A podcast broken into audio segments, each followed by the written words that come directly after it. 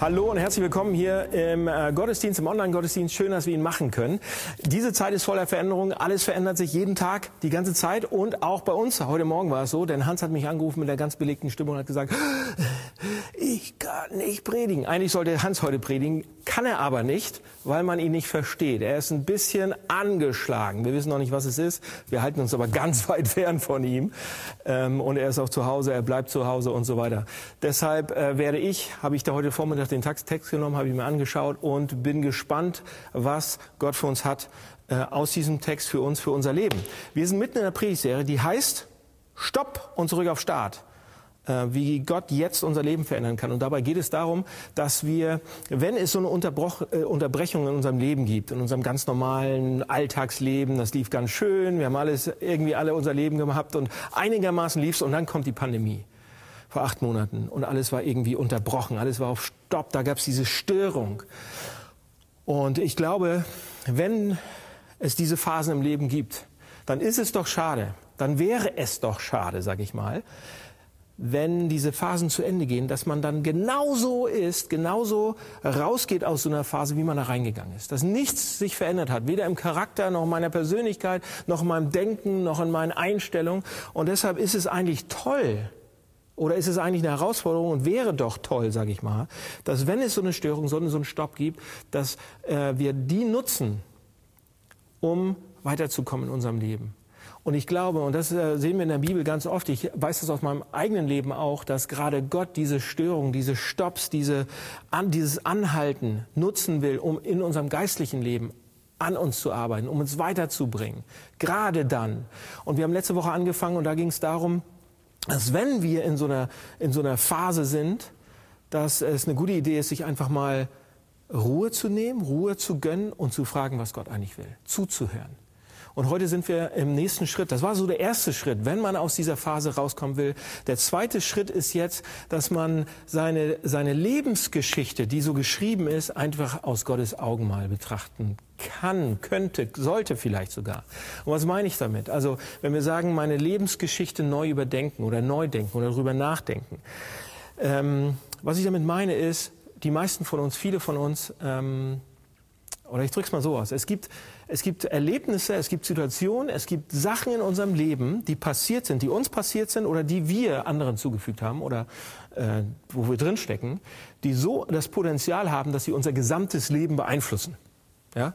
Diese Sachen gibt es. Und das sind alles, das können verschiedene Sachen sein. Das können Umstände im Leben sein. Das kann sein, dass ich meinen Job verloren habe. Das kann sein, dass ich ein Kind verloren habe. Das kann sein, dass ich ähm, falschen Partner geheiratet habe. Es kann sein, dass ich ähm, mich auch wieder getrennt habe von ihm. Es können Sachen sein, dass ich ähm, so viel Geld verloren habe, dass äh, ich mein Leben von vorne anfangen muss. Was auch immer es ist. Es kann, können Tragödien sein, es kann Krankheiten sein, es kann Pandemien sein, es kann alles Mögliche sein. Dinge, Umstände, Situationen, die so gravierend waren in unserem Leben, dass sie danach unser ganzes Leben beeinflussen. Missbrauch, wie gesagt, Krankheit, alles Mögliche. Vielleicht wisst ihr selbst in eurem Leben am besten, was es bei euch war, was euch so ein bisschen verdreht, was immer noch, ich sag mal, Macht in eurem Leben hat, ähm, auf euer Leben. Äh, und ihr davon beeinflusst wird bei euren Entscheidungen, bei eurer Fröhlichkeit, bei dem, wie ihr denkt, wie ihr liebt, wie ihr esst, wie ihr trinkt, wie ihr feiert, bei allen diesen Sachen. Und, ähm, und ich glaube, es gibt eine Möglichkeit, ich hau's jetzt schon raus. Ich glaube, dass wir nicht, dass das nicht so sein muss für den Rest unseres Lebens. Ich glaube, dass, dass wir die Möglichkeit haben, dass wir mit Gott eine Ressource haben, um unser Leben äh, auch nach solchen, solchen äh, Umständen und Situationen zu sehen. Ähm, und ähm, ich habe eine Geschichte mitgebracht von äh, Mose. Und das ist, äh, wenn ich die gleich erzähle, dann ist es äh, eine Geschichte äh, für vielleicht einige von euch kennen Mose, steht in der Bibel, ist eine tolle Figur. Einige von euch kennen Mose überhaupt nicht. Ihr habt nichts mit Kirche am Hut, ist aber egal, weil ja, das, was ich gerade gesagt habe, macht nicht vor Menschen halt, die einfach einen anderen Glauben haben. Ich glaube, dass viele von uns, egal was wir glauben, da durchgehen.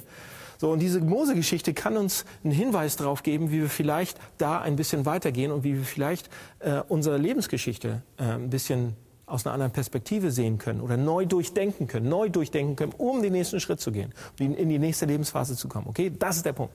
Also Mose, und ich mach's kurz. Mose war ein Mann, ähm, der war ein Freund von Gott, der hat Gott selbst gesehen, der hat das Volk Israel aus der Vergangen äh, Gefangenschaft aus Ägypten geführt und so weiter. Aber Mose hatte auch eine schwarze Seite, eine dunkle Seite. Mose wurde als Kind geboren in, in Ägypten, als kleines Baby, in so einem kleinen äh, Körbchen. Und da steht in unserem Text, das ist 2. Mose 2, ich glaube Vers 7, 8, 9, das war ein ganz süßes Baby, steht da. Da steht sogar ein wunderschönes, süßes Baby. Die haben also dieses Baby da gesehen und ähm, das musste versteckt werden, weil der Pharao so eine Geburtenkontrolle gemacht hat bei den Israeliten und alle männlichen äh, Babys hat äh, ausrotten lassen von den Hebammen. Die sollten die nach der Geburt so natürlich aussortieren, haben die Hebammen nicht gemacht, sondern die haben die Babys versteckt, konnten sie nicht. Mose wurde auch in so einem Körbchen im Nil versteckt. Die Pharaos Tochter hatte ihn gefunden und sagt, oh, ist das ein schönes Baby. Ha. Und dann hat sie ihn adoptiert. Und dann, das Gute für Mose war dann, der hatte die beste Ausbildung bekommen, die es damals gab. Das ägyptische Weltreich. Ja, das war an, an, an einem Zenit. Und er war Prinz. Er hat die Ausbildung bekommen, militärische Ausbildung. Er konnte lesen, er konnte schreiben. Mehr, besser und mehr als alle anderen. Der konnte alles. Der wurde genauso erzogen. Und das war Mose. Und dann irgendwann lesen wir in 2. Mose 2, ab Vers 11, da lesen wir, es geschah aber zu der Zeit, als Mose erwachsen geworden war. Also er war erwachsen geworden, hatte aber herausgefunden über sich. Da ging er nämlich hinaus zu seinen Brüdern. Auf einmal war er nicht mehr Ägypter, sondern er war Hebräer und sah ihre Lasten. Also die waren ja Sklaven und mussten da arbeiten. Und er sah, dass, die, dass irgendein ägyptischer Aufseher einen Hebräer schlug, also mit einer Peitsche oder mit irgendwas, also einen seiner Brüder steht da. Mose hatte also rausgekriegt, dass er nicht Ägypter war sondern dass er irgend, dass er, dass er hatte diese Geschichte, wahrscheinlich hatte ihn dann die Pharaos Tochter, seine Stiefmutter so oder seine Pflegemutter, Adoptivmutter, das erzählt und Mose hat das rausgekriegt und auf einmal sah er seine Brüder aus einem anderen Licht. Auf einmal ist da was passiert. Und wenn ich die äh, Kommentatoren, die ich gelesen habe, die sagen, in dieser Zeit hat Mose, dadurch, dass er, dass er verstanden, ja, dass er aus diesem Volk kam, dass er gerettet worden ist auf, un, auf, auf eine wunderbare Weise von Gott und dass er dadurch sozusagen eine Berufung bekommen hat. Nämlich eine Berufung durch seinen Einfluss, durch seine Macht, durch seine Ausbildung, durch alles, was er hat, seinem Volk zu helfen. Seinen Brüdern sozusagen zu helfen, steht da. Er sah die Lasten seiner Brüder, er wollte helfen. Und er ging los und, und, und äh, tat alles dafür. Das heißt, Mose wusste um seine Berufung. Mose wusste, wozu er berufen war. Mose wusste, ich, ich, ich, ich bin der Befreier des Volkes. Ich bin der Auserwählte. Vielleicht hat er das auch gedacht, vielleicht auch nicht. Aber er wusste, ich bin dazu berufen, dieses Volk, weil ich bin der Einzige. Ich habe die Macht, ich habe den Einfluss, ich habe das Wissen dazu, dieses Volk zu befreien. Ja, und dann macht er es. Und er macht's. Und er, also er kennt seine Berufung, er weiß, was er eigentlich kann. Und er macht's. Und dann, wisst ihr, was dann passiert? Oh, dann kommt die dunkle Seite. Da schaute er sich nach allen Seiten um, als dieser Sklave seinen Bruder geschlagen hat. Ne? Da schaute er sich nach allen Seiten um. Links, rechts. Keiner sieht mich. Und als er sah, dass kein Mensch anwesend war, erschlug er den Ägypter und verscharrte ihn im Sand. Da ist was passiert im Leben von Mose oder Mose hat etwas gemacht, was danach sein gesamtes Leben beeinflusst hat. Und ich weiß nicht, was es bei euch ist, aber es ist etwas passiert im Leben. Und das ist mein erster Punkt eigentlich. Dass es Sachen in unserem Leben gibt, die, die den Rest unseres Lebens beeinflussen. Vielleicht ist es nicht, hoffentlich ist es nicht sowas wie bei Mose bei euch.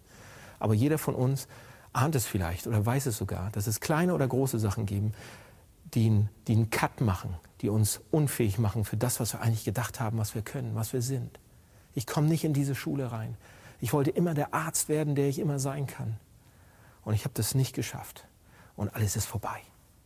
Ja, zum Beispiel, vielleicht, vielleicht auch viel krassere Sachen. Bei Mose war es das hier. Er tötet einen Mann. Das muss er erst mal machen. Ja, er bringt einen Mann um und verscharrt ihn im Sand. Das muss man auch erstmal machen. Man kann sich auch selbst anzeigen und sagen, ach du Scheiße, Unfall oder sonst irgendwas. Nein, er verscharrt ihn im Sand. Wisst ihr, was, was da im Kopf bei jemand abgehen muss, um sowas zu machen? Mose hat etwas getan, was danach sein ganzes Leben beeinflusst hat. Und vielleicht gibt's bei euch, ihr wisst das, wie gesagt, ihr wisst bei euch am besten, aber ich glaube, es gibt bei uns, bei mir im Leben Dinge, die das Potenzial haben, unser Leben zu beeinflussen. Ähm, und dann, wie ging es mit Mose weiter? Wie geht es mit uns weiter? Diese Sache, die Mose getan hat, und das ist das Traurige eigentlich an der Geschichte, hat sein Leben beeinflusst. Seht ihr, was dann geschah nämlich? Ähm, er musste fliehen, er musste in die Wüste. Er musste sich verabschieden von seinem Namen, von seinem Ruf, von seiner Ausbildung, von seinem Luxus, von allem, von der Macht, von dem Einfluss, von allem, was er hatte.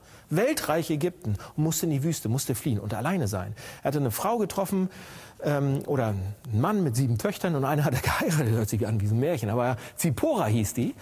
Und er hat einen Sohn bekommen und er hat ihn genannt äh, Gershom was so viel heißt einsam, einsam oder Fremder im fremden Land. Er war einsam, er war komplett alleine, er hat alles verloren und hütete die Schafe von seinem Schwiegervater. Waren so nicht, nicht mal seine eigenen. Vom Prinzen zum Schafhirten, zu Schafkacke. So ein bisschen. Das ist nicht lustig. Schafe blöken auch. Mit denen kann man nicht mal reden, kannst du nicht mal trainieren. Das war so das, das Unterste. Für einen Ägypter das Unterste. Also die Auswirkungen von Moses Tat oder Moses Tat hatte Auswirkungen, die dann sein Leben bestimmt haben. Ja? Und das lesen wir hier. Mose hüte die Schafe seines Priesters, seines, seines Schwiegervaters und er trieb sie in die Wüste und so weiter und so weiter. Ja? Und ich weiß nicht, wie es bei euch ist. Vielleicht habt ihr eine Krankheit gehabt, vielleicht habt ihr einen Job verloren, vielleicht habt ihr irgendwas und ihr wisst, okay, da gibt es Dinge in meinem Leben, die haben immer noch Auswirkungen. Und, die, und, und ich lasse, ich erlaube diesen Dingen, dass sie mein Leben bestimmen. So, was machen wir jetzt? Wie geht's weiter? Bei Mose geht die Geschichte zum Glück weiter, weil jetzt, ja, wir denken, okay, jetzt ist zu Ende. Und einige von uns leben damit, bis sie 80 und 90 und 100 werden, oder? Einige kommen da nicht drüber hinweg. Und meine, meine, diese Predigt geht darum, wie man die Lebensgeschichte neu denken kann oder aus Gottes Sicht denken kann. Denn die Geschichte mit Mose geht weiter. Ja?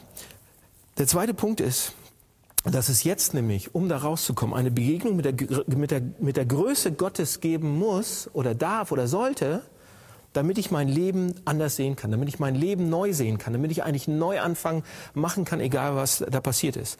Seht ihr, in ähm, 2. Mose 3 geht's dann weiter. Mose ist jetzt in der Wüste, er war 40 Jahre alt, als er angekommen ist, war dann 80 Jahre alt, war Schafherde jeden Tag, hatte keine Ziele mehr, hatte keine Vision mehr, sein, sein Volk war irgendwo anders, der, der war jeden Tag, müsst ihr euch überlegen, über 40 Jahre im gleichen Job. Und da hat er gelernt, in dieser Zeit hat er gelernt, demütig zu sein. Nicht zu haben, sondern er war nichts mehr. Er hatte sein Leben eigentlich verwirkt. In dieser Zeit hat er gelernt, Ehemann zu sein. In dieser Zeit hat er gelernt, Vater zu sein. In dieser Zeit hat er gelernt, hart zu arbeiten. Und dann passiert Folgendes. dann passiert Folgendes, weil dann greift Gott ein.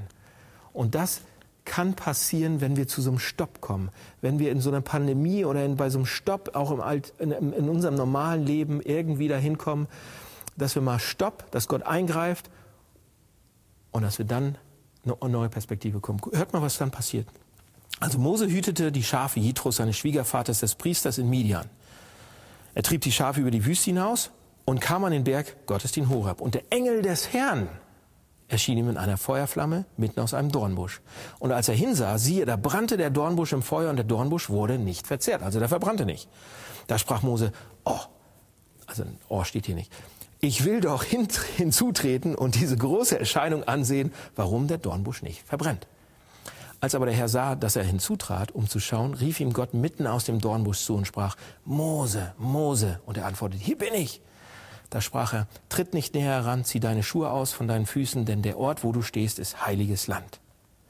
Da verbarg Mose sein Angesicht, denn er fürchte sich, Gott anzuschauen. Seht ihr? Und in diesen paar Versen steht so viel drin. Deshalb muss ich mich jetzt zusammenreißen und die wichtigste Sache raus, rausnehmen, äh, die uns helfen kann, unsere Lebensgeschichte neu zu sehen. Seht ihr, eine Sache ist, Moses mitten in der Wüste und Gott begegnet in der Wüste. Gott ist in unseren Wüsten da. Da könnte man echt viel erzählen und darüber nachdenken, wie Gott in unseren Wüsten jetzt gerade da ist, wie er jetzt auch gerade in der Pandemie da ist. Er ist da. Er lässt uns nicht allein.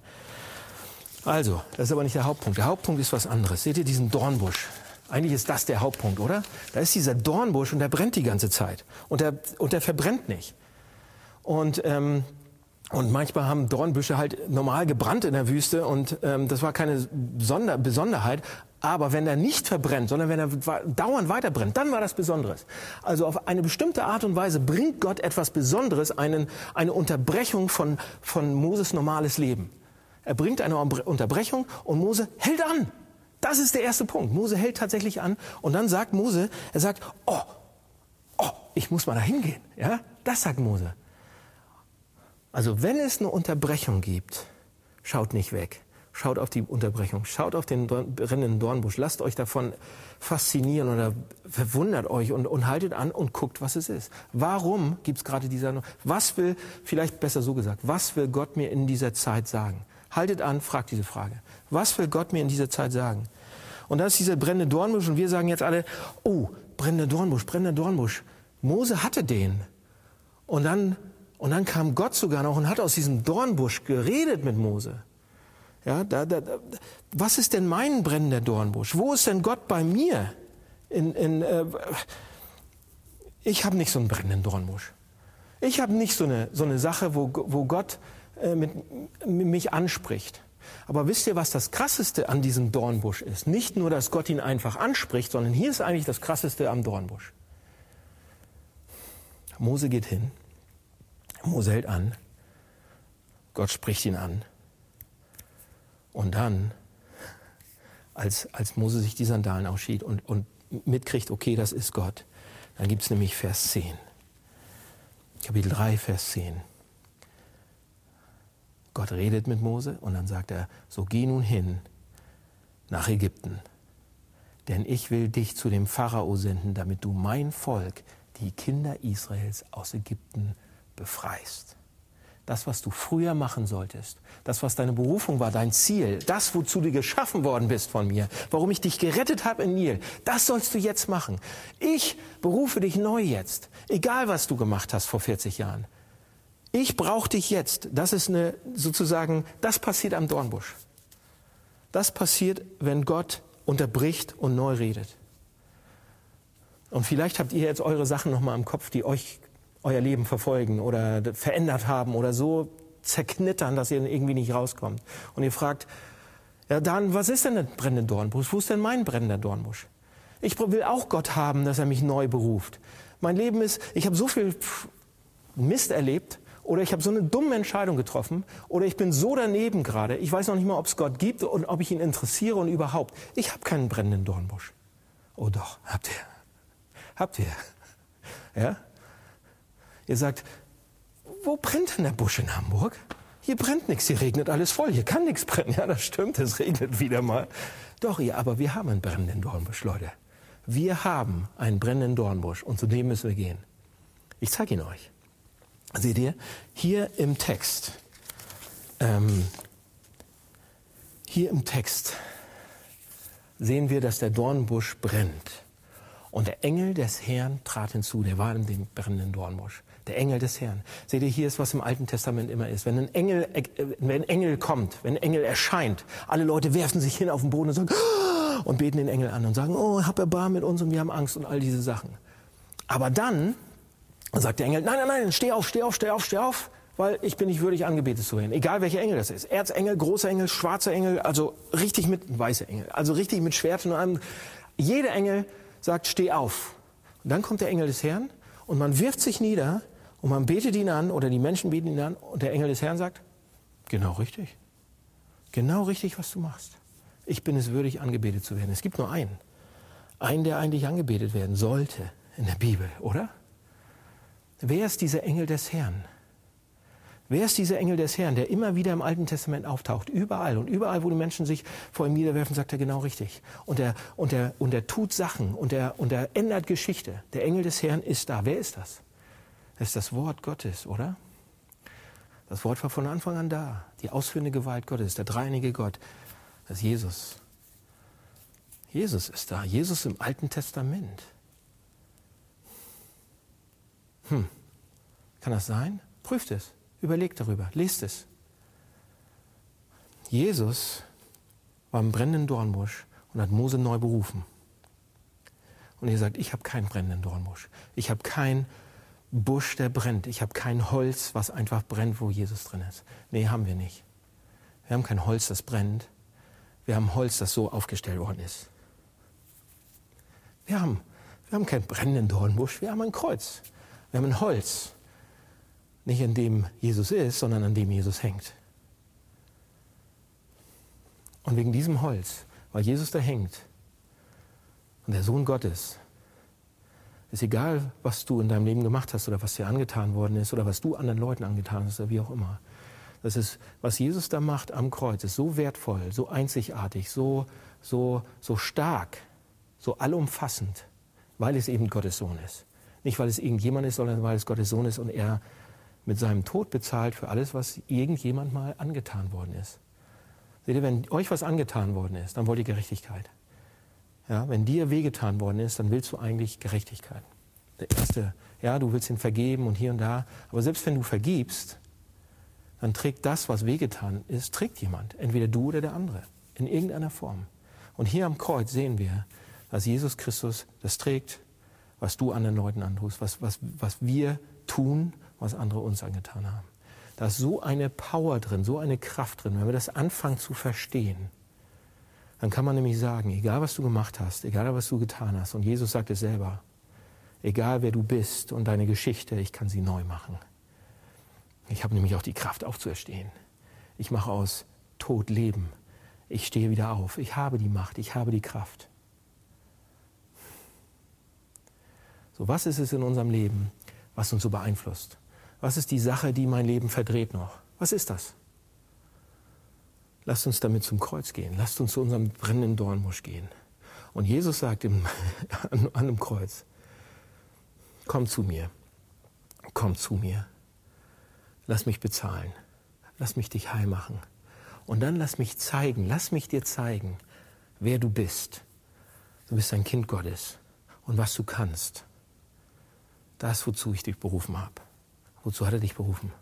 Oh Mann, wollen wir das rausfinden? Wollen wir das zusammen rausfinden? Dafür ist Kirche da.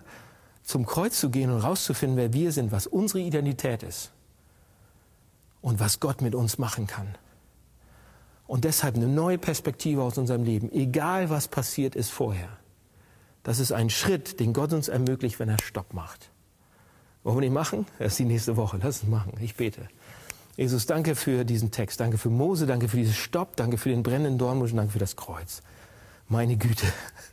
Und du machst was mit uns. Du willst uns dahin bringen und, und willst uns auch Sachen nehmen, die uns beeinflussen, die uns drehen, die uns verdrehen und willst uns heil machen. Jesus, bitte lass uns das ein bisschen mehr verstehen, sodass wir unser Leben, unsere Lebensgeschichte aus deiner Perspektive sehen und nicht mehr aus unserer verdrehten. Hilf uns da bitte. Du kannst neu machen. Du kannst auferwecken und du kannst heil machen. Danke dafür. Amen.